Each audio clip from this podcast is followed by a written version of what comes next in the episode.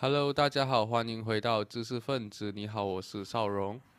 嗨，你好，我是齐拉。现在还是新年期间，所以我们今天就推荐一本非常应景的书籍。那这是什么书呢？就交给邵荣说一说先啦。开头，嗯，好，这本书呢就叫做《肖诺言说：读懂李嘉诚一生》啊。肖诺言这个这个作者呢，等下我们再让大叔来介绍。然后。呃，这本书呢，其实它是类似于李嘉诚的传记啊，它就有提到李嘉诚的这个家庭背景，他的这个呃恋爱故事，然后甚至是我们最最有兴趣的就是他的这个从商，然后如何像现在那么有钱的这些经历了。然后他后面还有提到一些，就是他跟中国政府的关系，以及近几年来这个李嘉诚他的这个战略部署啊，相信。这这呃，我其实对李嘉诚不是很熟啦，坦白讲。竟然是这样。因为李嘉诚毕竟应该也不算是老一辈啊，啊，不算是我这一代人会关注的人，所以我从小到大听知道李嘉诚是一个香港的首富，然后他是靠这个地产起家，然后当然他也有很多争议啊，包括很多人就讲他把这个香港的房地产炒得很贵，然后，可是他呃，我我其实不知道，其实李嘉诚原来他的生意网络是。遍布全球，然后做那么大，甚至是不只是地产，还有一些零售业，就好像我们所看到的 Watson，其实也是李嘉诚的一个企业，所以这些我真的是不知道啊。可是今天这本书其实，呃，我是没有读的啊，我只是来帮忙达叔来，没错没错，来这个主持，好，所以我们重点还是放在达叔身上。我觉得达叔对李嘉诚应该是非常有兴趣。大叔，你要先聊聊作者，还是先聊聊李嘉诚呢？啊，肯定是聊聊作者啦，等下就没没再聊作者。而且我们今天的重点也不是放在作者身上了，OK？那印象中呢，我应该是第二次介绍肖若元的啊著作，然后这本书呢，就终于找到这一个机会，也真的是新年期间，我就觉得非常合适，是拿来谈一谈的。呃，上一次呢是跟洪耀就介绍另外一本，应该也蛮多人引起很多的兴趣的，就是那个大中华教的反思啊。那希望大家应该还有印象。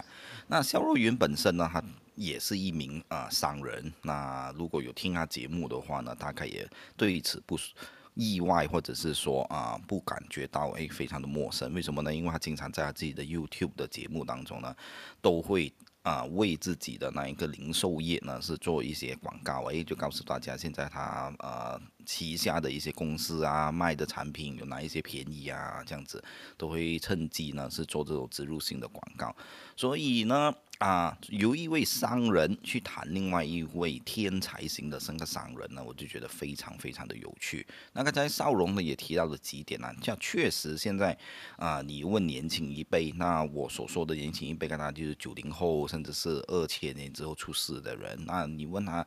呃，你有注意谁是世界上最有钱的人吗？大概我们也不会是啊，怎么样讲数到去这个李嘉诚那一边。那当然你应该有听过李嘉诚是谁，但是你第一印象的，大概你就会想到啊，可能。最最红的可能就 Elon Musk，对不对啊？他的那个股价就总是弄到很多人呢，就忐忑不安这样子啊。然后呢，呃，可能你也会听到啊，马云啊，就比较多人啊想到的啦。OK，甚至是腾讯的老板马化腾，对不对？然后呢，呃，你也甚至也会啊想到这个 Mark Zuckerberg 啊，这个脸书的，甚至再更早一点点，就是呃微软的那一个。啊，最出名的啊，Bill Gates 这样子。那嗯，为什么我们这个时候要去谈这个李嘉诚呢？因为李嘉诚本身啊，就非常非常好的去说明华人从商的啊成功的例子当中的一个典型，这是一点。第二呢，就李嘉诚的经历，还有他最后呢得到现在这样子的一些成就，你很能够呢把它看成是一个。过去香港最光辉时刻的那个缩影，因此从这两点，你现在去看，当然我们现在知道香港发生这什么事情了，OK？啊，香港的人好像今年比我们更更惨，OK？连呃新年都没有办法呢外出。我们虽然那个呃疫情的案例飙升到好像。接近一万的，对不对？好像昨天已经九千多了啊！但我们还是能够啊去拜年啊，还是怎么样？那现在香港是有凄风惨雨这样子，那我们就回头再去看这一位很能够代表香港名片的人物，他过他到底是经历了哪一些事情，然后又怎么样可以从他个人的成功呢？你就去看这整个香港的那一个呃发展，他经历了哪一些从高峰，然后现在跌到去。可能还没有看到最低谷的那一个呃情况，所以就从这样子的角度啊，我们就去读一读这本书，给了我们哪一些的这个启示。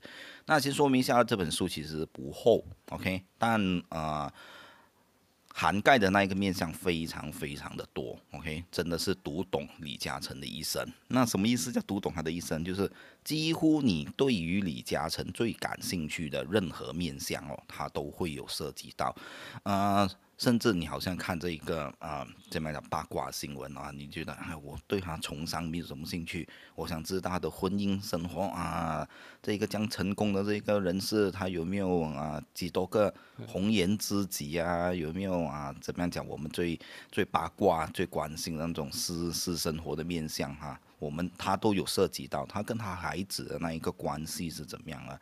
他都从他自己所知的部分呢，是去告诉你啊，大概是一个怎么样的情况。因此呢，换句话说，虽然只有两百三十四页，但是呢，涉及面因为太广，而我今天呢是不会每一个面向都去碰的。而我觉得呢，一般人，那我。或者是说，我最希望大家去关注的，还真的就是他从商的那个经历，然后去再去告诉你，其实过去的香港啊，其实发生了什么事情。所以我们是集中在这一点。但是人毕竟不是一个怎么样讲啊？你可以分开这样子来看待的，是啊，那一个怎么样讲？单独的个体，因此他的成功的故事过程当中，其实也有来自于他家族，还有尤其是他的呃妻子方面的那一个帮助，所以呢，我们也是会涉及到一点点。那当然最 juicy 的那一个部分啊，比如说他有没有多少个红颜知己啊，那个我是完全不碰啊。OK，大家就留待你听了我今天的那一个呃介绍，你觉得？对对，你自己是觉得 哎呀很有兴趣的话，那你就继续看回这本书啊。在前，呃前面的篇章，他就已经是有告诉你这一方面的事情啊，然后再慢慢讲到去他的事业的那个发展那一边。那刚才呃邵荣也是提到了一点，就是说，嗯，他有帮衬过这个沃森。然后你现在才知道，原来沃森呢是这个李嘉诚的 这个业务。那你对沃森你有什么呃怎么样讲你自己的感受吗？我们当然不是帮他打广告了，OK？就你自己在沃森啊购物的体验是怎么样？有 你有经常帮衬沃森吗？有 有，我觉得呃，他他就是一个非常齐全的一个。我就是卫生用品也好，或者是我们要买什么洗洗刷用品也好，都会有一间店呢。如果你要买，基本上你要买这些东西的话，第一个就会想到它。可只是我一直以为它只是好像本地的一家 连锁店的，我没有想到它原来是一个那么大的呃这个香港企业。这我因为真的是令我难以想象了。嗯嗯嗯，那当然你可。就回到去我刚才开头的时候提到的那一点，那为什么我们不去谈马云啊，对不对？我们不去谈这个马化腾，那而就就如这本书可能在结尾的部分啊，他有提到的一点，因为啊这样去说明你赚到多少钱呢？那当然是历史上有出现过很多很多的这种超级富豪，那这个是第一个关键词，什么意思呢？我们今天谈的不是一个富豪的故事。是一个超级富豪的故事。那富豪是什么意思？富豪就是你发了达，对不对？然后你赚到的钱呢，是你这一辈子，简单来讲，就是你这一辈子，啊，你再怎么败家，你怎么样挥霍，啊，大致上你好像都是花不光的。那除非你有很多的孩子啊，OK 啊，但那你的这个花光的那个速度就会加快。那超级富豪呢，就是。就是把它乘以倍数，你赚了好几辈子，好像你都花不完的那那笔钱，OK？所以我们谈的是这一回事。所以换句话说，再往下谈哦，就是我们其实关心的就不是一般的富豪他怎么样是累积了，哪怕是去到超级富豪的那种财富的程度都好，我们谈的就是最后呢，他到底有多少钱留在这个身边？那很多人可能就会讲，哎呀，李嘉诚就已经过时了。那其实这一点还真的是有点外行，什么意思呢？因为你你要去盘算一个富豪啊到底有多少钱。那当然这件事情是两面看的，因为现在一般就讲，你看这个马云啊，就是他赚的这一个钱啊，我们就算他的这个零头或者是什么富比士排行榜这样子，他肯定是非常靠前的嘛，几时还会算到这个李嘉诚头上啊？虽然他还有他的排名啊，但是他真的就先不说不能。跟 Bill Gates 啊、m a g i c b i r d 啊，或者是说 Elon Musk 啊这种最顶级、最一流的那一种世界性富豪啊，就比拼啊。那即便去到这个华人的富豪排行榜，他现在也是好像越来越靠后。那为什么我先说这两件事是两面看呢？因为富豪总是非常的聪明。如果我真的是把我的这个身家啊，怎么说呢？啊，分两点来讲。第一，如果我真的是毫无保留这样子。应该有点像李荣马斯这样子，因为李荣马斯大部分的那一个呃财富呢，他都是他的股票，对不对？所以你就可以算得到他到底是有多少的那个钱。但啊，尤其是华人的富豪了，OK，总是不会让你一眼就看透我到底有多少的钱的，OK，所以。李嘉诚现在已经是非常非常高龄，他八十九岁退休啊，然后现在应该也九十多岁了啊。那呃，他已早已经把他的这个财产呢分成三个部分，OK，那一部分呢就是已经归入了这个李嘉诚的基金会当中，那也有分配好他的这个遗产是怎么样分给他的两个儿子，他的很呃几个孙啊，然后呢哪一些钱呢是他的这个长江实业。的那一部分，所以很多时候啊，就看你是拿哪一个口径是去做出这一个统计。因此，到底李嘉诚现在真正手头上掌握的钱是多少呢？还真的是不是一般的那个计算的账面那边看到的那个数目字。那你看到的这个数目字已经是非常非常的惊人，还是可以跟世界。一流的那些啊富豪啊富豪呢是比一比，OK，所以你可想而知，对于一个富豪的财富有多少啊，还不要那么快的啊早下判断。那第二点，当然我就会说啊，你用同样的逻辑来讲啊，难道马云不会把自己的那一个财富藏起来？那当然也有这个可能。所以我们只是说一个很简单的呃事实，就是说啊，李嘉诚的富豪至少到他离世之前，他的这个王朝李氏王朝是还没退色的。那当然作者也有说了，OK，那随着他的这个离世，看来他的这一个王朝呢，也啊。很有可能是从这种超级富豪的那一个位阶那边呢，就退回去，就是一般富豪啊。就不是不是说他的那一个整个的王朝就立刻灰飞烟灭，但是你会看到会有大大褪色那个可能性是存在的。再加上现在的香港的营商环境也并不是太友善了，所以这一件事情几乎都已经是坐实了的了。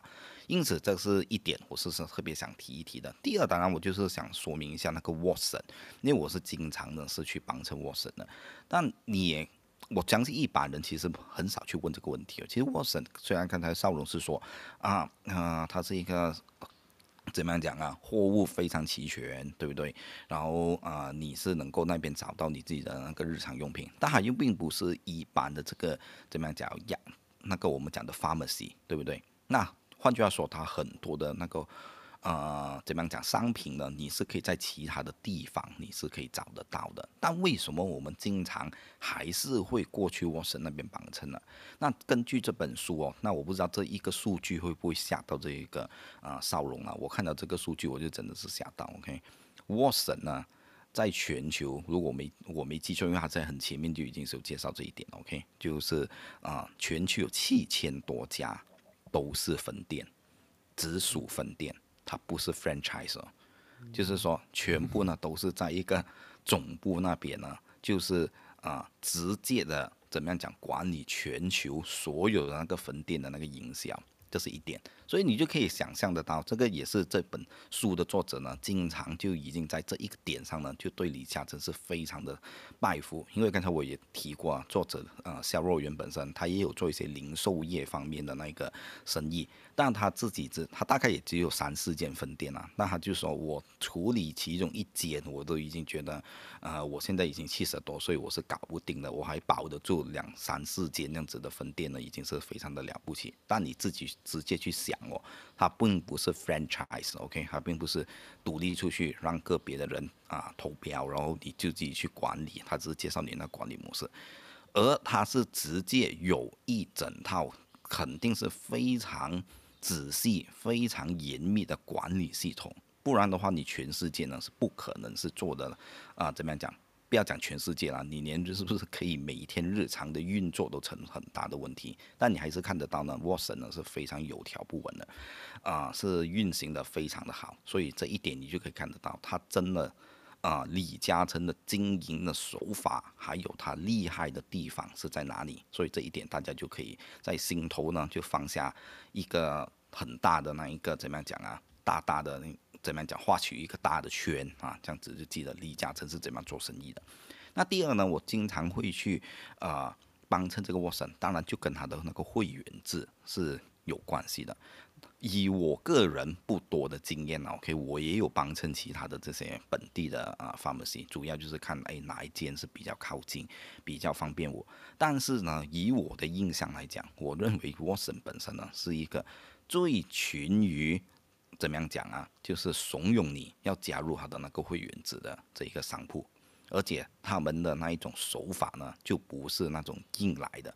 还我不知道这一个少荣有没有这样子的购物的体验啊？就是他经常你去到那个柜台那边啊，你要去结账的时候，他就会告诉你，哎。他不是叫你加入这样简单，他是先告诉你，诶，你有看到我们后面陈列的那一个呃展示吗？它上面的陈列陈列呢，它会怎么样放呢？就是放最高的那一层四十趴，就是诶，你买了这一个捷达呢，你就可以另外再买另外一个产品，那个产品呢是有四十八千的，然后呢再往下就是三十趴、二十趴这样子，所以那一个销售员往往就会转过身跟你讲，诶，你有看到我们上面那个陈列了吗？啊，都是你需要的东西啊。啊，因为都是日常用品嘛，OK，那个什么洗头水啊、牙膏啊，就看哪一些货物是啊，其实你也可以想得到啊，应该就是不太卖得出、不太销的，他就会很快的把放去这一个栏目那一边。然后呢，那一个销售员都会花一点时间问你，哎，你。参了我们的这个会员吗？你看你参了会员哦，好处多多哦。你看好处就在后面哦。你买每买一买一个结单哦，OK 都不会看你是买多少的，然后基本上是不看的，因为你你进到群里，你很难就是真买个口香糖就出去嘛，也有啊，像我这样子啊。那但你一般都是会有一定的这个啊消费额，然后你就可以用到这样子的那一个怎么样讲优惠等等。所以呢，我相信啊，这个是我自己推测啊，OK，也不是作者告诉我的，我推测他们为什么这一些销售员那么落力的是去做这一些啊，叫你加入会员呐，OK，一来是跟他整体的运作或者是经营的那一个方式有关，第二，我相信可能那个 commission 就是你抽取那个佣金，哎，你这一个月你可以拉到多少人加入会员呢？我相信可能对于他们的薪酬那边是有一定的那一个啊。重要的那个，对对，有一定重要的那个影响，OK，就是跟你的这一个月尾的那个收入有没有分红啊等等，应该是有直接相关。所以你可以看得到呢，从整个 Watson，我们几乎我相信一般的人你肯定都有帮衬过，而且你都知道什么是呃 Watson 啊。而从这一点，你就可以看到啊，李嘉诚背后的这一个大老板。他李嘉诚，他的这一个经营的特色是什么？那就来到另外一个重点了。李嘉诚其实他最厉害的地方啊，还真的不是现在我们所说的那种世界最一流的啊成功人士，或者是说那个啊商人。OK，我们最听的听得见他们的名啊。怎么样讲名字的那几号大人物了？OK，他们靠的是什么？像 Elon Musk，其实都是靠创创新的这个科技。就算好像连脸书都是一一种完全崭新的这个社媒平台，颠覆了我们过去人与人之间连接的那个模式。所以呢，靠的都是科技，对不对？靠的都是这一些啊完全新的啊产品。然后呢，就在他们最早的进入这一个市场，所以就独占鳌头，啊，所以就赚了很多的钱了。OK，那这是一点。那第二呢，可能我们也听过巴菲特，对不对啊？巴菲特就是投资的这一个股神啊，非常的厉害。那呃，从这几种不同的这一个我们最听耳熟能详的这些富豪呢的比对哦，你就发现。李嘉诚的特色就在于他是一个最厉害，对作者来讲就是顶级中的顶级的推销员。OK，那书里头呢有一些很有趣的那一些段落了，这里就真的是要分享一下。那你可以想象哦，就是李嘉诚，当然就在上世纪七八十年代呢，已经是名声非常的大。那当然，为什么是非常的大呢？因为华着那当时还是殖民地的那一个香港嘛，对不对？那殖民地香港呢，难得有一个华人的这个他们叫做华资啊，还能够呢累计财富超越啊当时英资的很多很重要的这一种地产龙头也好，或者是说啊。很多的那种英姿的家族生意，他竟然可以是超越他，那当然就得到了所谓的李超人这样子的那一个，呃，怎么样讲称号啊？人家开始就为他啊造神啊，就是制造很多李氏王朝的那个神话出来。那回到来哦，就是刚才是特别的提到，为什么它的特色就是在于这一个推销员？那为什么销售员呢？是会讲他是顶级中的顶级的啊推销员？那我这一点我就觉得，可能我们的听众群当中应该也有些人呢是从事这个推销方面的那一个行业啦。那我觉得这本书呢，在这一点就真的是对啊。这一些读者最有注意，甚至我不是做推销的，我就觉得哇，真的是非常非常的精彩。那刚才我就提到有一些小的那些故事段落，真的是应要拿出来讲一讲。怎么样讲呢？但你可以想到，他他这么早就成名，然后那么的有钱，那少如你就想一想，如果有一个有钱人哦，是不是你啊？你会不会想，就是诶，他还是在你的那个 connection 的范围之内？你怎么样你都想去怎么样讲碰一碰面嘛，对不对啊？就是八卦一下，看一看多好嘛，对不对？那我们难免都会有这样子的心态。那我再往下推哦，但是我们可能就会想，哎呀，不可能的啦，他这样有钱，哎呀，我那个烧融和启达两个每天讲这些这样子的那些节目，哎，他不会，他他不会想要认识我们的，哎，那你就错了，OK？那当然，我这里先说一说小瑞文本身呢，就是这本书的作者，他已经是一。个相当小有名气的小商人，才真的是小商人，他的财富完全没有的办法跟这一个啊李嘉诚是相提并论的。那你也可以可想而知，肖若云的朋友大概也不会是好像启达或者是邵荣这样子的穷光蛋。OK，你一定是有一定的那一个啊经济能力的啦。OK，那肖若云就说了，他有啊。至少是一位朋友，OK，因为生意的关系呢，就常去要去跑这一个啊李嘉诚的那个长江实业的啊公司那一边，OK，就有一些接洽这样子。那他非常意外的事情是啊，当这一个李嘉诚知道他这一位朋友是过去这一个啊长江实业，长长江实业就是如果你有去过香港、去过中环的话，你就看到啊一个非常有地标。性的那一个大的建筑物，那个就是李嘉诚的啊总部了。OK，那那呃，肖若云的这位朋友，他就非常惊讶，诶，竟然是获得这个李嘉诚亲自的借鉴。那借鉴呢，刚才我就有提到了，就是我们一般人会有那种想法，哎呀，第一他不会见我们，第二我们可能会想到什么，他为什么不会见我们呢？就是因为可能我们会跟啊这个。啊，有钱人讲哈，你会不会给我们一些什么好处啊？对不对？那这个是我们一般都会想得到。为什么有钱人是不太愿意跟一般的人接触？但是刚刚我讲的那个故事，虽然讲的有点凌乱了，但是那个脉络大家还抓得到的。但李嘉诚不是这样子的，李嘉诚知道，哎，有这一个人过来，他亲自的跟问他，哎，你要不要一起吃餐饭？哇，你这这这位朋友哦，这小肉圆的朋友是之前是没有亲没有亲身的见过这个李嘉诚的。那李嘉诚直接约你吃饭了，你可你有可能跟他讲，哎，不能啊，等下我我两点要跟那个邵荣录录录节目，OK 不得空，我当然是打电话跟邵荣讲，哎，邵荣你自己搞定了哈，OK，啊，我要跟李嘉诚吃饭，我们一定是，对啦，这样可能你就会想啊，等下我发达了啊，是不是这样？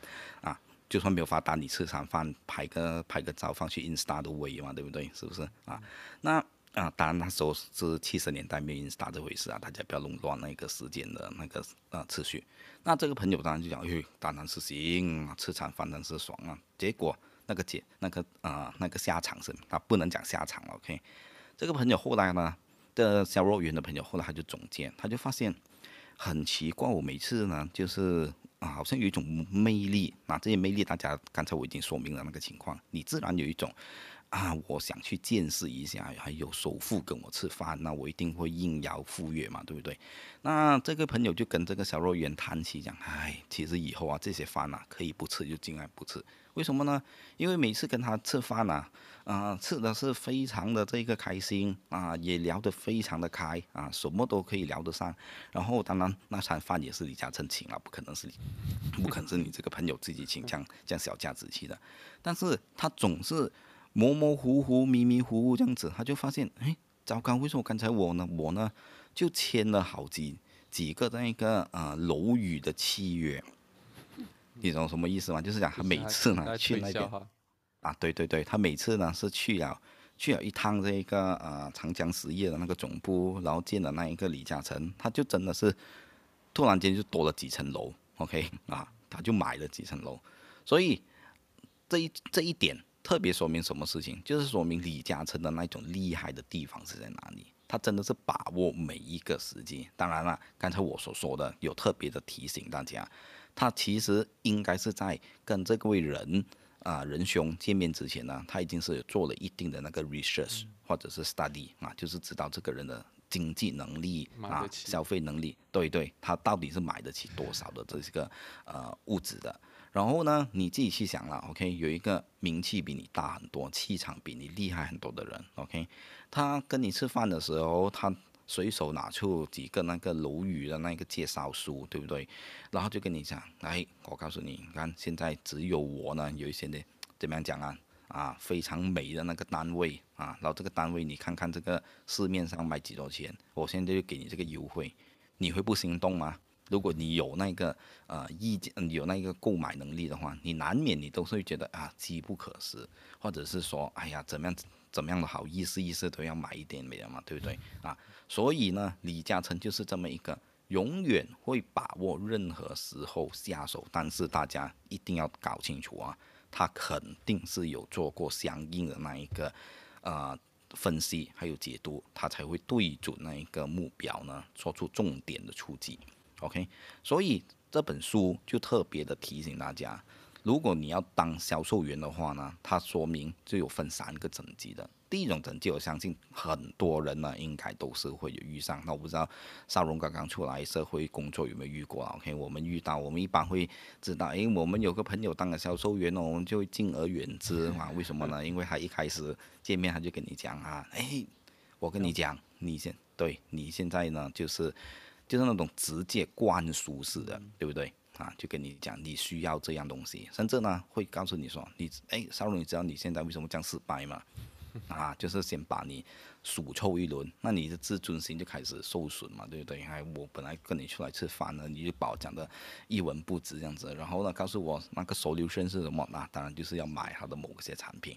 那肖若云就告诉你，这种是最糟糕的那一个啊推销的手法。为什么呢？因为你让别人，即便你买卖的成那个产品的话，就应该不会有回头的那一个可能，是因为你已经把对方呢伤害了。那这是一点。那第二点呢，那就是啊比较好一些的那种推销模式啦，会告诉你这个产品的好处、优点，甚至会跟你说一些分析、比较的那一个呃面向是在哪里。所以这一些是比较好一点点的推销。但是你会发现呢，这种推销呢都是非常的怎么样讲，关注于某一个点，OK 啊，然后呢去做出这一个啊怎么样讲触及这样子。那最顶级的推销员呢，就是。啊，李嘉诚的这种推销员，那李嘉诚呢？坦白说，这里又可以往下讲的另外一点，李嘉诚是少有啊，在超级富豪，即便是一般富豪哦当中呢，是真的有这一个文化水平的，因为他从小他老爸哦，就是在他十五岁的时候就已经过世，那为什么他们会啊跑到去这个香港呢？他们是这一个啊。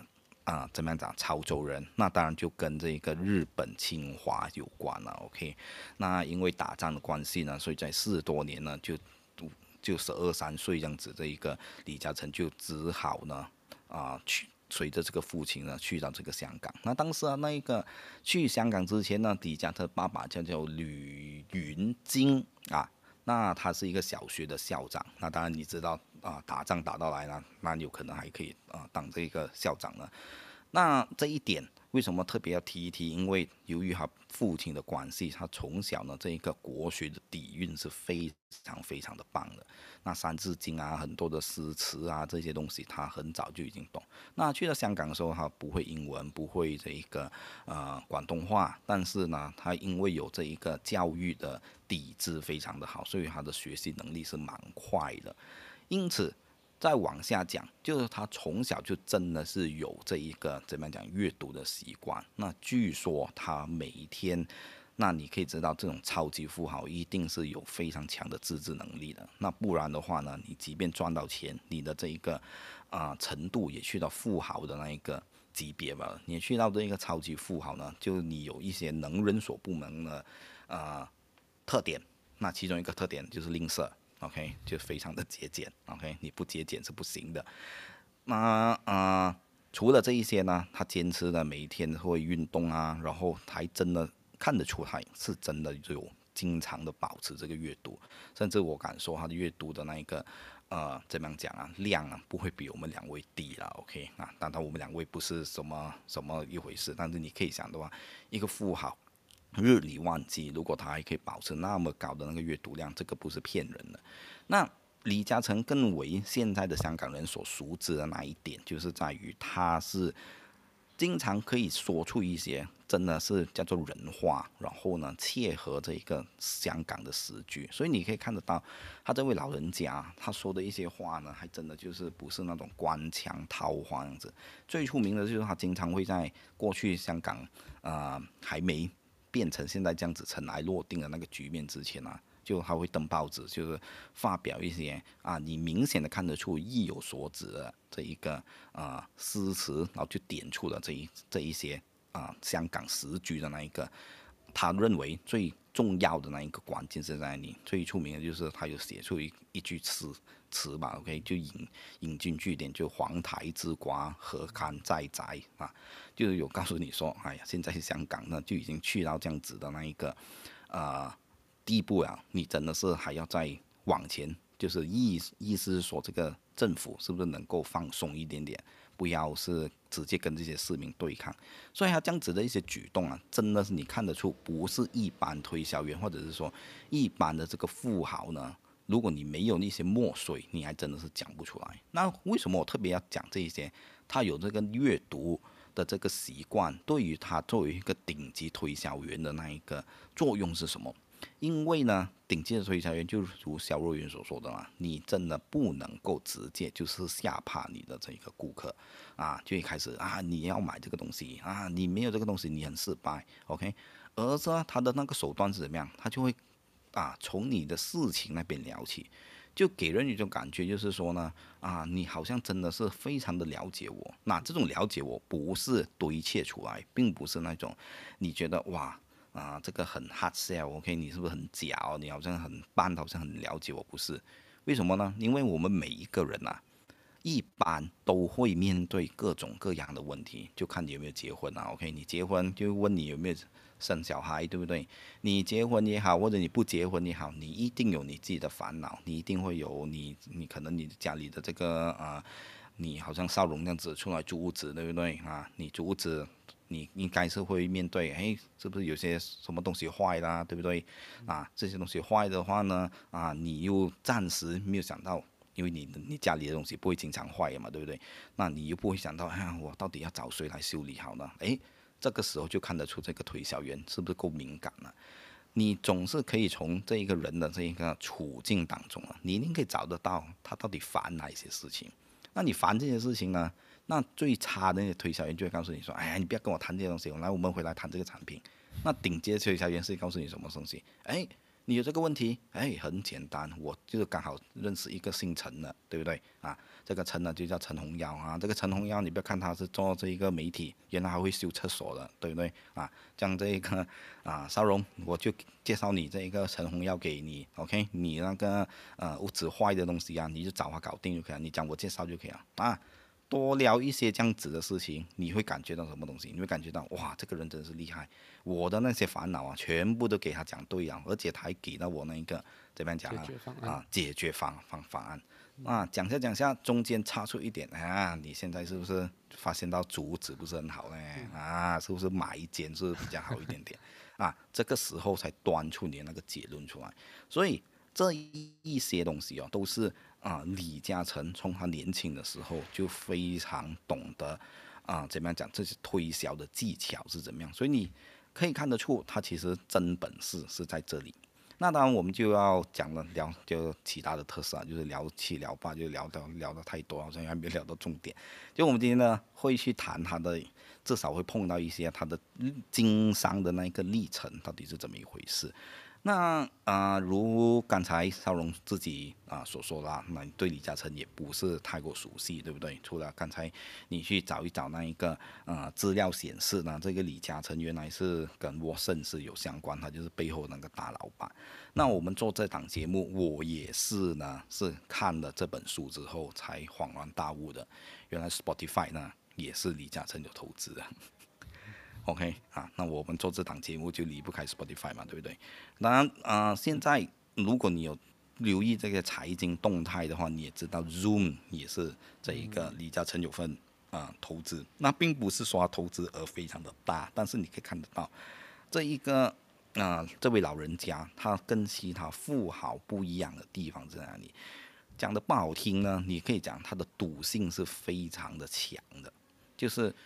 因为我们所说的东西是这样子，你可以去想象，如果你真的是累积了一定的财富，对不对？你在某一个领域当中呢，你做到了非常大的这个啊成就出来，那你的设想你一定要是讲，哎，我尽可能就在这个领域当中呢，就是好好的守住这一块，然后呢就不要的是啊多高风高雨，但不是哦。刚才我介绍的几点，呃，除了。Spotify 啊，除了这个 Zoom 啊，Facebook 啊，OK，它还包括什么呢？现在投资这一个，他看好这个素食的市场，OK，啊是会非常快的就火红起来，所以就投资在这种人造肉、人造奶的这些基础的建设啊，这些科技之上。所以如果是有吃素的朋友，大概也知道哪一个人造肉呢？诶，少荣就有吃啊，对不对？啊，也知道其中一个。最重要的那一个最大的那品牌，其中之一呢，也是李嘉诚投资的。所以呢，就是很第二点，除了刚才我说的推销员的那一个风格之外，第二点他就很敢于呢是跨领域这样子呢去做出这个投资。而这一点呢，是其他的富豪呢，你真的是看不出来他们是有那么大的这个胆量。OK，所以李嘉诚是很敢于呢是。接受这些挑战或者是新的那个投资呢，是很能够引起他兴趣的。他自己曾经是接受访问的时候就说过，他只有两种生意他是不做的。第一种就是赌，OK？那他认为呢，赌博真的就是会害人不浅，所以但凡涉及到赌博的那一个行业呢，他都是不投资的。所以从这一点你可以看到，他并不是什么都是想吃下来的八爪鱼啊，而是他会有他自己的一些盘。盘算，还有他自己审慎做出的判断之后呢，他就即便你这个新的行业是非常的怎么样讲崭新，他都愿意去尝试。第二当然是涉及到这个色情的一些啊行业呢，他也是不会涉足，因为这一点呢对他的这个名气会有造成非常大的那一个。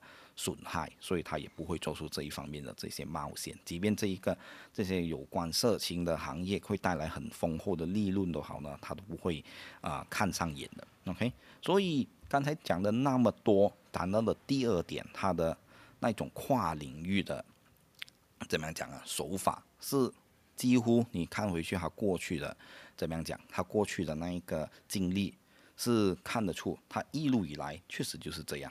OK，那。刚才我在中间的阶段呢，已经有谈到李嘉诚的爸爸是一个小学的校长，然后呢，因为二战的情况就来到这一个香港。那当然来到香港呢。这里头就一定是要提到他到底是怎么样发迹起来的。那爸爸呢就很不幸的，OK 来到了这个香港，到了他应该三四年左右，到他十五岁的时候就呃患了这一个肺痨，然后就是呃没有得到适当的这个照顾。那也其实很大的程度也是因为为了省钱，让他的这个孩子呢是能够继续的啊去交学费，然后啊接受教育这样子，所以就啊牺牲了自己的这一个健康这样子。但他这一个还这个长子哦，就非常的怎么样讲？香港话就叫做非非常上心啊，就是很很懂事，很懂很事，很懂得这一个照顾自己，应该也是一个非常有担当的啊这个好孩子，所以他也没有太大的这个遗憾。那就去到一点，那到底这个李嘉诚他完全就是叫做一穷二白，他是不是一个白手兴家的这一个实干型的那一个啊？怎么样说呢？这一个超级富豪呢？那你看回这本书的整理哦，那你大概对这一点你是有更清楚的这个认识。因为什么会这样讲？因为刚才我在介绍李嘉诚的做过的一些怎么讲，非常为人所熟知的啊。大动作哦，怎么样去把当时的一些英资的集团呢给击垮？也不是讲击垮，就超越他们的这些财富，然后呢，就是真正变成了这个地产界的霸主这样子。OK，那回到来，他这些东西是他自己真的啊，都是他自己从无到有这样子创造出来吗？其实也不见得。那为什么特别要讲这一点？就是因为我们读这些名人名人传啊，或者看这些富豪的啊过去的经历，大概自己也可能会有一些设想，就是啊，我能不能变成跟他一样，对不对？然后他到底用了哪一些方法啊？就是致富啊，那我是不是可以从中得到一些启发？那这本书的特点呢，其实就是非常客观的告诉你。啊，当然你可以自己想办法呢，去怎么样讲借鉴一下，但他会很清楚的告诉你呢，其实有很多的时候还真的是运气，OK？那运气的说法就是说，并不是要抹杀李嘉诚个人的努力，还有他那种非常勤奋节俭的那种个性，OK？而是告诉你说，如果真的没有天时地利，你只是做到人和这个部分呢，还真的是你就命中有的话，你就啊你就欣然的那个接受咯。如果命中注定是没有的话，那你也不要强求了。其实讲的就是这一点。那为什么会特别说呢？因为你从啊李嘉诚刚刚来到这一个啊香港的时候，其实是有一位相当富有的这个亲戚呢，是借记他们的。OK，那当然啊，亲戚富有啊可以不代表他就是可以完全帮助你。当然你不，你就可能会有问多问一句，那如果他的啊这一个亲戚那么的有钱，那这位亲戚呢就是他的舅舅。OK，这里也可以顺带说一点，所以呢今天我不想发挥的，就是说这位舅舅呢后来就变成他的岳父。OK，啊不知道啊少荣搞清楚那个情况什么吗？OK，就是说舅舅就是你妈妈的弟弟嘛。OK。那他娶了他的他唯一啊，对了，就是他的表妹，而且是相当近的那一个呃关系这样子，OK。那他这一段恋情呢，也是他唯一啊怎么样讲合公开承认的合法妻子，OK，就是他的这位表妹了，庄月明女士，OK。但是庄月明女士呢，五十六岁的时候就啊去世了，但是那时候大概是一九九零年，OK。那中间的有些曲折，还有很多的一些内幕，大家就真的是看这本书自己去挖掘了。OK，不是我们今天要谈的这个李嘉诚成功商人的那一面。OK，那这一些 juicy 的部分，读者自己去发掘。OK，这本书绝对是可以让你怎么样讲啊，满足你这方面的那一个啊求知欲的。那我们就回到来，呃，他这位舅舅呢，在他和他的父亲来到香港的时候，本身呢已经是。啊，做着非常有前途的那一个行业，他就是中南钟表公司的这一个老板。那你可以设想哦，当时四多一九四多年，全部都是战乱的时期，对不对？你竟然不是经营一般的那一些啊买卖，而是做钟表的生意。那当然，钟表的生意并不是一般人是可以消费得起。但如果你是能够在这里头呢，是。砸下这一个根基的话，那你自然呢就有一一群的高端的客户是怎么样讲啊？啊，是你的这一个啊经济的收入来源了。OK，所以他的这位舅舅呢，在他们来到香港之前呢，已经是小有名气的商人了。OK，那随着时间的推进啊，当他的这一位舅舅叫庄静安。静岁月静好的静，然后那一个妙安的安，OK，大家应该是啊上网找一找，你就可以找得到，OK。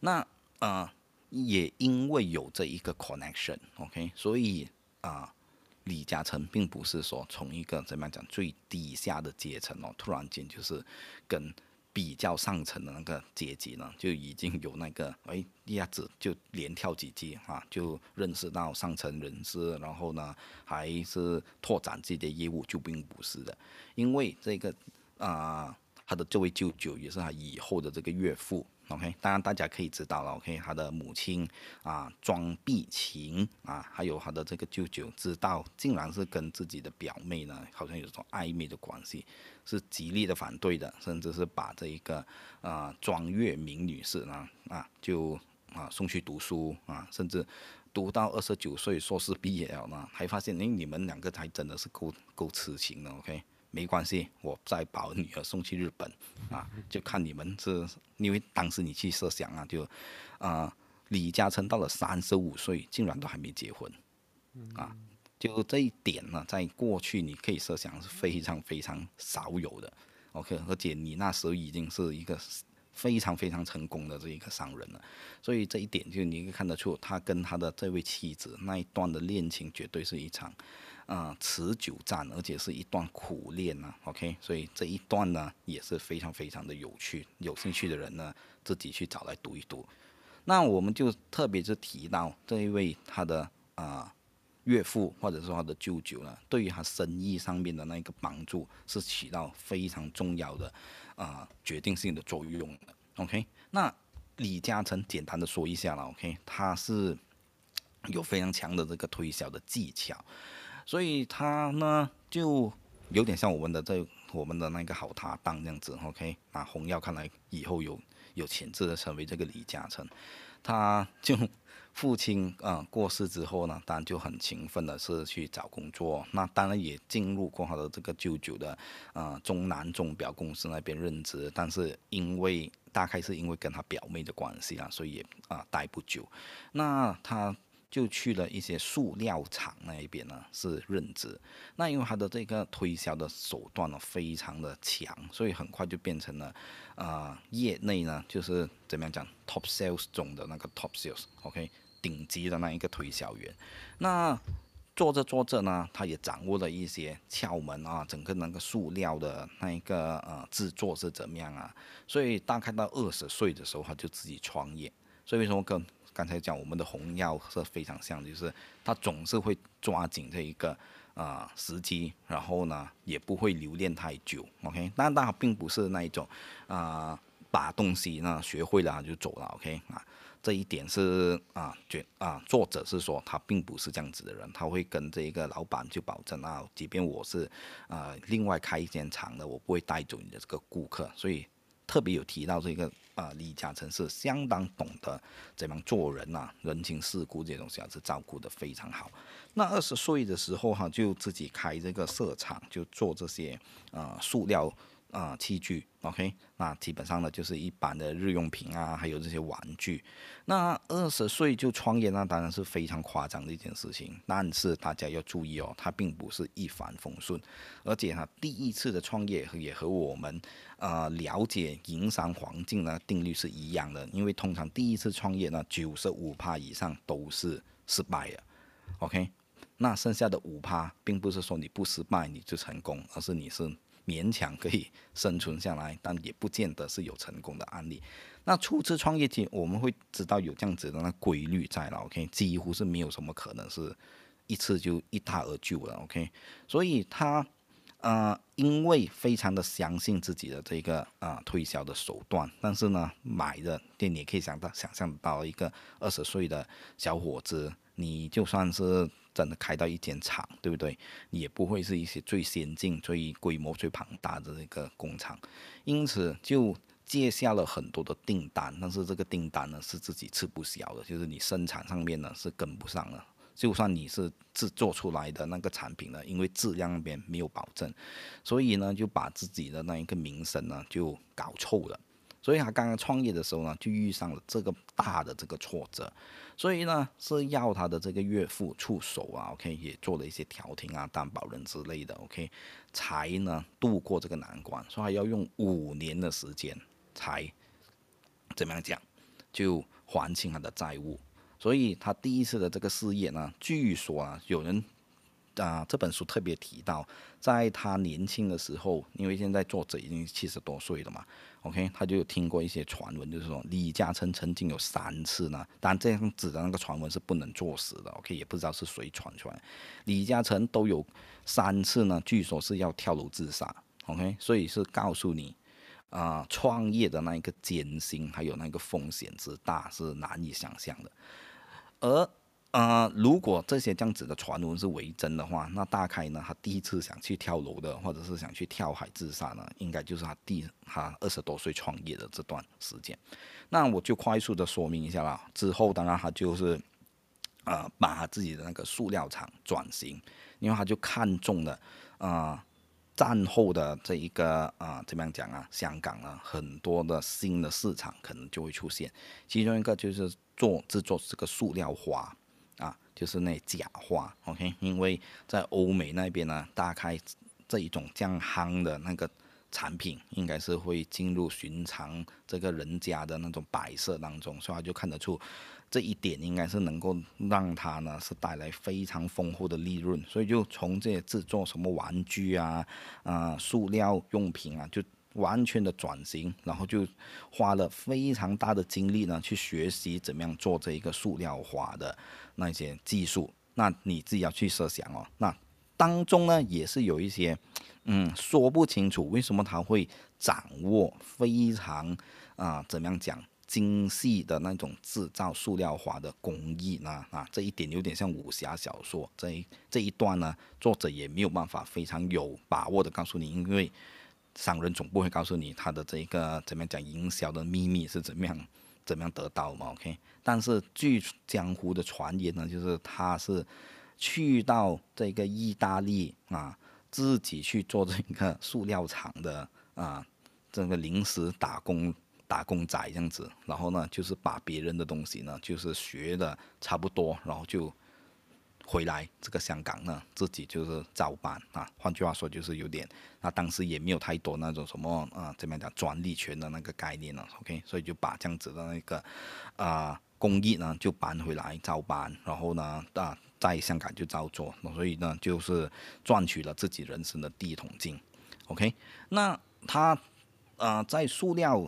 这一个啊，工业那一边，他就赢得了这个塑料花大王啊的这个称号之后，他就非常敏锐的就知道，OK，他又要跨界，OK，是去啊涉足这个地产商。那为什么我特别要提一提，他是最早期的啊从事那个行业？因为啊，原来香港啊。它是在四七年到五八年呢，就已经有第一轮的这一个啊地产的怎么样讲热潮或者是高峰期，因为香港呢，在大概你看它的那个人口的怎么样讲增长率呢，你可以看得到人口的增长，啊，如果是不非常稳健的上扬的话，那自然就会对房房啊住屋的这些需求呢就会上升，OK，而四七年就是。啊，刚刚打完仗，然后有很多的人就涌去这一个香港那边，所以就迎来了第一波的这一种，呃，人口膨胀的那个高峰，所以就已经有这一种对房屋的啊，怎么样讲刚性的需求是存在。但是这一段时间呢，李嘉诚全都是在怎么样讲从事他的这个塑料的啊生意，所以呢，他是蛮迟才涉足到这个地产的。行业，然后我们现在呢提起李嘉诚，当然就会讲哇，是一个地产商的这个大亨，对不对？我们都不不太记得他，他原来是靠这个啊塑料的事业起家的，对不对？所以啊，这一点其实是相当有趣的，就是他其实是错过了蛮多啊，别人已经是在里头啊这一个扎根，然后呢扒下了很多的地盘，然后还是蛮迟才进入这个市场。那你又能够看得到？李嘉诚，因为他早期当啊从事这个二十岁的时候啊，这个生意失败的经验呢，就啊可能塑造了他往后做事的作风啊，都是趋向于看重时机，然后谨慎行事。OK，真的是把握到机会呢，他才会重锤出击。OK，这一点你可以从他过后从事地产事业的时候，你可以看到他一以贯之的，他是一位不太呢啊热衷于去投标这个地皮的啊发展商来的。OK，因为我们知道这些发展商啊，我们一般的印象都会觉得啊，发展商一定是经常就是去怎么样讲啊，进驻这个啊空地，对不对啊？最好这个地呢是没有人啊，就是我一个人就是啊扒下来的，所以我就可以发展很多的这一些项目。当然有哎很多的成功的这个地产商啊，都会有这样子的思路，但是啊。李嘉诚呢就不倾向于这样，他倾向于怎么样呢？他倾向于是跟别人一起合作的。OK，那别人合作有什么好处呢？就是啊，一来我不会的是直接跟你变成死对头。OK，二来呢就是如果我愿意跟你是啊分担这个利润的话呢，这样。很多的这种经营的成本啊，就可以抵消掉，然后我也可以多一个朋友，就是少一个直接对对立那个敌人。所以你可以看到李嘉诚呢，他在这一方面他有他自己的处事那个特色是存在的。那回到去他怎么样涉足到这一个地产，为什么他又可以？后来居上呢，这个是非常有趣，就跟整个香港的时局的变化是相关。那就不得不提呢，六六年到这个啊七六年呢，就是中国爆发这个文化大革命的时期了。那随着文化大革命的这一个爆发。那到了六七年呢，香港本土的一些左很多的这些左派的团体或者是左翼的政治力量呢，就鼓动起来，OK，就有这样有一些风闻呐，OK，或者是啊得到一些不知道他们是怎么样得到的一些内部的讯息，就是有这样子的一些期许，就是说啊，这一个解放军呢，很快的就会从深圳那边就是打过来。就是收复回这个香港，所以在六七年的时候，香港是处于一个非常动荡的那个时期。那时候呢，是远比我们现在看到二零一九年，是不是很多人就批评这个香港嘛？哇，你看这些香港的这些所谓暴徒，对不对？多么的这个啊过分啊，上街示威啊，然后又焚烧什么公共啊。公共设施啊，等等等等，所以这些都是和平的破坏者。那如果你回顾看回去，六七年支持中国人民啊，中华人民共和国这一个政府的那些左翼力量，那二二零一九年的那一些怎么样讲啊？啊，非和平的思维就真的是小巫见大巫了，因为那时候呢是遍地菠萝，这个菠萝就是土制炸弹，OK 也。把一好一些人呢炸死了，OK，好比说这些批评这些运动的一些右翼的电台节目主持人，最出名的就是一位叫林斌的，OK，就在自己啊上班的时候，在车那边呢就被人家活活烧死，所以那时候的香港呢是处于一种啊。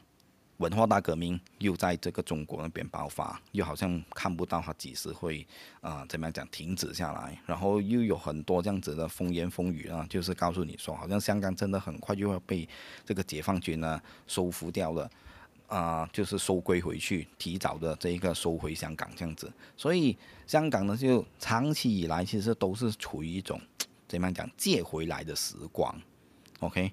就你其实看不出他是真的有一段非常明朗的那个前景，但是由于这一个啊李嘉诚他是几乎是在六七年之后才入市涉足这一个地产行业的，所以他就避开了。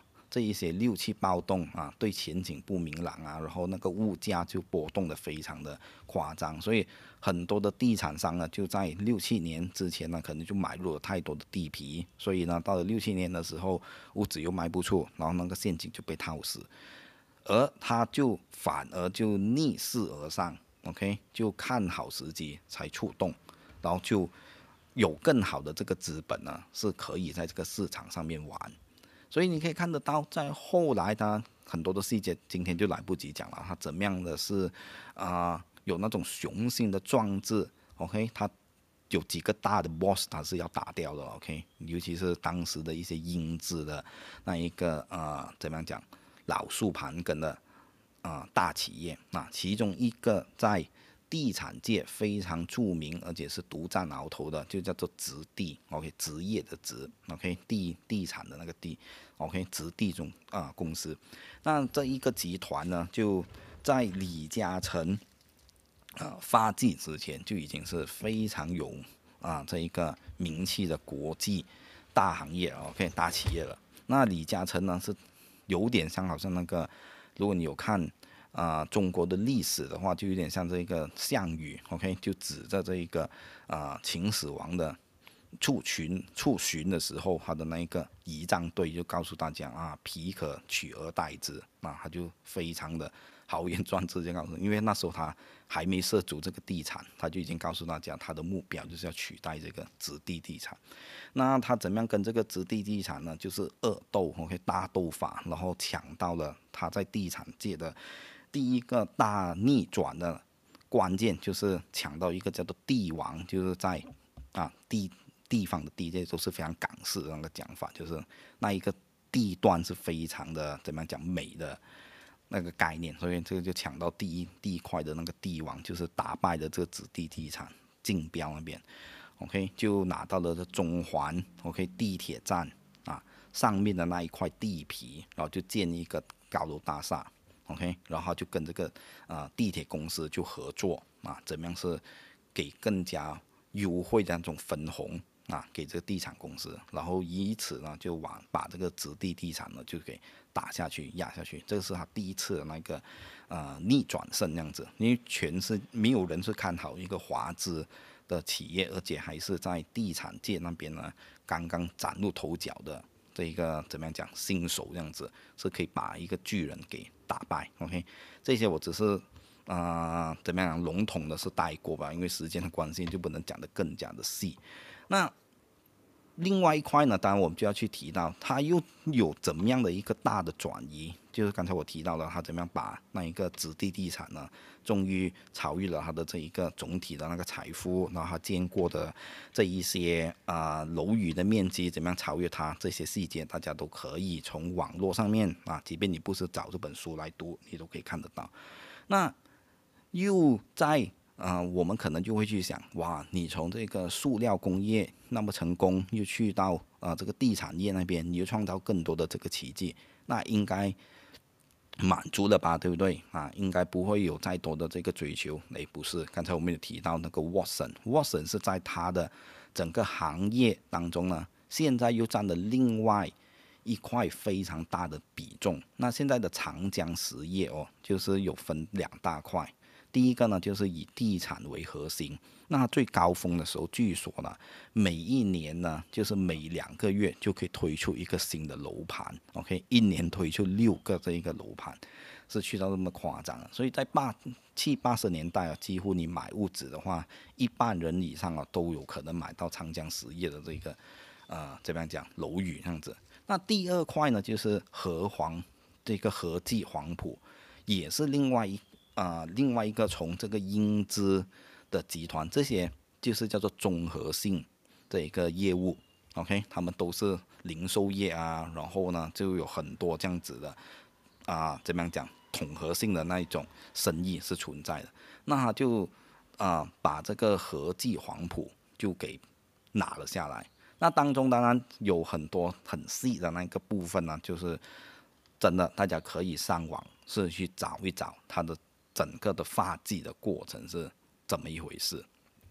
因为又没有人想到，他竟然是从这个地产业那边再跨足去到这种综合性服啊这种零售服务业那边，他也是能够站稳脚跟。更何况呢是没有人想得到他是会对此有兴趣的，因为和一般人经商的那个逻辑是有点啊怎么样讲啊不符。OK，所以。当然，刚才我在啊前面也已经听到了，你可以看到他这样子不断尝试新的那一种经营的模式呢，是他一以贯之的那一个思路来的。所以啊，如果对于李嘉诚的那一个认识啊，诶。除了他是地产的这一块有很有成就之外，他在于嗯 Watson 又可以怎么样跟这个李嘉诚是连接上呢？都是和他过去几次对于那一个他自己生意的大转移啊 o k 啊是相关。而这一点也保证了为什么他是一个超级的商人，而不是一般的商人，因为这一点非常的重要。就来到可能做一块，我特别想谈的，你读了这本书啊，你就可以得到一个非常大的怎么样讲啊体悟，就是在于做生意呢，还真的啊，如当我们一般都会想啊，我是不是也可以做生意？就啊，怎么样讲啊？得到我自己的成功的这个人生，我们大概可能都会有这样子的那种设想。那这里头就可以多讲几点。那第一呢，就是啊，确实做生意应该就是，如果你想要真正的发达的话，它是唯一的途径。OK，因为听了我。刚才在前端所说的，呃，我们如果要变成富有，当然你是可以做一般的专业性的行业，你肯定都能够达到富有的这个阶段。但富有和发达是两个概念来的。OK，发达是真的是去到你累积了啊，超越你一般怎么样讲你要用的那笔财富。OK，这个叫做真正的叫发达。OK，但是富有呢，就是你的那一个。营收或者你的收入是比一般人优厚，OK，这个叫做富有。但啊，为什么是营商或者是做商人，你才有这样子的可能性是去到发达的这一这一个呃目标呢？是因为如果你只是靠一般的这种收入，即便你是一个专业人士也好，你也可以知道你的收入是不会突然间递增的嘛，对不对？所以这是一点，也唯有那个生意。做大了之后，你找到真的是非常大的客户，你才有可能突然间把你的财富呢，不只是翻转，而且是不知道多少倍的这样子的啊乘上去，这是一点。但是你也可以看得到，做生意呢是对于啊怎么样讲啊，一般人来讲呢，你的心脏应该是承受不了的。有一种这样子的讲法啊，就是你可以看得到。啊，可能是西方传统下的这一些受教育的啊人，OK，他们对于啊，好像华人这样子，OK，受到我只可以讲受到儒家思想的那一个教育，有被熏陶过的啊东方人呐，OK，我们姑且称之为东方人这样子，他们冒险的那一个面相其实不一样的，因为你会看得到哦。啊，你叫一般的华人，你去做一些极限运动啊？当然现在时代不同了，你会看到更多的人愿意去做出这些挑战。但是如果你叫我去，你叫一般的华人，你就啊，你我们不如去怎么样讲啊？就像这个悬崖那边跳下去，那个海那边不是很爽，对不对？啊，不会死的嘛。那一般来讲不会死的，OK 哈。但如果你跳歪的话，你就撞头刮掉，就这个也是有可能。你去攀岩啊，你去滑雪啊，或者是说你这。各种各样的极限运动，甚至是跳伞，对不对？高空，在你去那个坐飞机，然后突然间就被被你的教练推出去，那教练在你背背后，OK，就打开那降落伞。那现在很多年轻人觉得，哇，这个很很炫啊，这个很怎么样讲，很。很值得去尝试。现在当然我们思想改变了，OK。但是如果你叫一般的华人，其实他们会觉得哇，这个有没有问题哦？是不是？这样万一我这样子刮掉，不是很很吃亏啊？所以冒险呢，我们不会在这方面呢是有很大的兴趣。但是在另外一方面呢，我们就非常的啊有这一个怎么样讲啊？有这种冲动，就是为什么我们会说华人的赌性比较强？其实在这一点那边，就是。他很愿意呢，就是把自己的身家投注进去，因为这些投注进去，其实跟你在这一个赌博赌台上面，你买大小其实是一样的，因为你可以决定了很多的外数的因啊，那一个啊东西啊，其实是你掌控不了，所以你能够压中宝。然后，而且还要成功，其实还真的跟你个人努力是没有相关。但是你会看到很多华人的投资家呢，对这一点反而他们是 OK 的。但你也别小看这一点哦，万一你压错宝，你的下场分分钟就是跳楼自杀哦，和那个跳降落伞是一样的概念。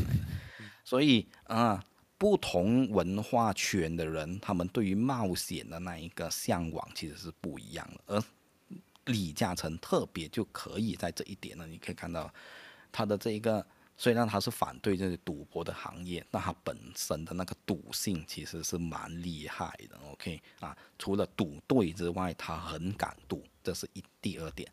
所以特别要提到这一块的，就是告诉大家啊，做生意还真的是很多时候是看很多啊，真的是以你能力以外的因素去决定。这一点我是特别想在这本书啊介绍这本书的时候想强调一点，就你真的是要看开一些啊，别人成功还真的是有他啊，怎么样讲啊？嗯，愿意去冒那个险，还有去承受那个代价，而并不是你所看到的。哎呀，为什么我就不是？我们经常会讲，为什么我不是李嘉诚的儿子？那你看到李嘉诚是这样的一个呃经营的天才，你还会不会有这方面的这样子的怎么样讲啊？向往啊？那个人自各有自己的判断了。那最后的总结，我就可以这么说：你可以看到早期的时候，李嘉诚当然是和他的岳父。OK 的帮助呢是呃离不开关系，但是他跟他岳父的关啊的那个关系啊，就因为嗯他跟他自己的表妹结婚了呃事情，所以其实关系也离离合合，也好不到去哪里。OK，这是一点。第二，但这一点就告诉大家啊，你有没有一个非常重要的贵人扶持是非常重要的。但你看到越后端的时候，你会发现到呢，当你去成功到一个怎么样讲一个阶段？OK，你可以看到呢有很多内部的那一种啊经营的秘诀是不为外人所知的，就是有很讲的白点啊，就是那个讯息的啊掌握。OK，你还真的是要去到某一些圈啊，某一个领域，去到某一个阶层啊，上到去那个 level 了。OK，我们讲直接这样直接。OK，你掌握了一些内部的讯息。就有助于你继续的在投资那边掌握先机，所以呢，讲到底也不不是说啊，这个人就真的是啊怎么样非常的厉害呀，还是怎么样？当然这本书也有特别的提到，因为他处事上面毕竟还是比较保守，而不是现在我们知道的最一流的那一种富豪的经营手法，就是真的是在创新科技啊，啊。取得专利方面呢，就是下苦功这样子，OK，它的整个的那个营销的手段，毕竟还是比较老派的啊，华人的那一种模式，当然也有它的独特之处。刚才我在介绍的时候也讲，应该想的相当的详尽了。所以最后的作者对于李嘉诚的评价就是这样，就是啊，他大概不，你跟现在最。一流的那些财啊富豪相比，他肯定不算是最一流的那个富豪，但是呢，不是最一流的富豪，也已经是超越我们的想象了。他是可能是一流末，然后二流的顶端啊，但是他的财富已经是在经营。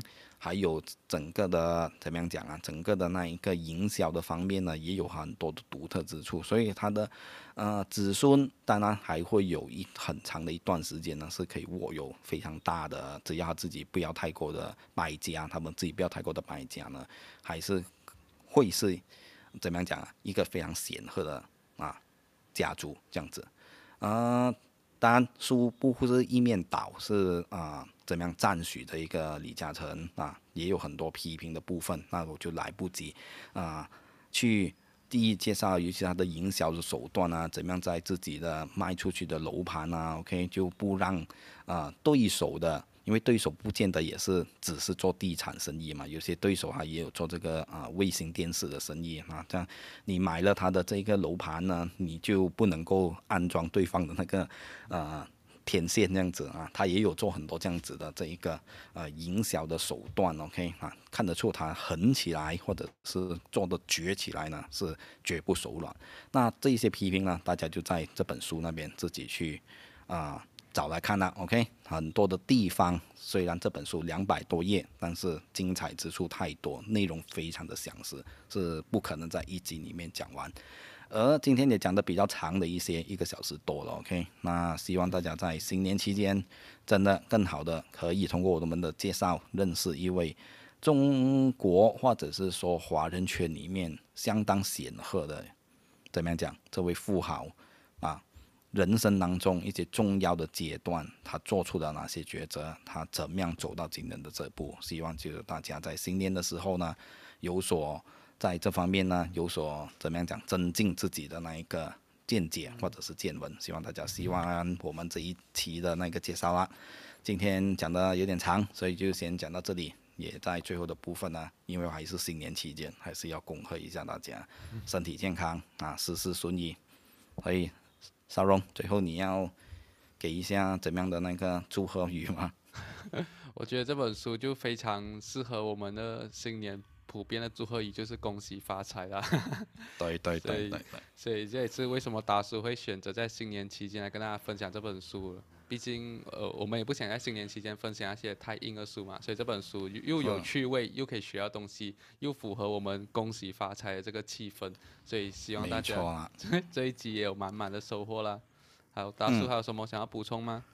哎，没有了，今天讲太长了，要再补的话就要补第二个主线了，不能再讲下去了。好，那我们今天就跟大家分享到这里，祝大家新年快乐，我们下一期再见，拜拜。拜拜。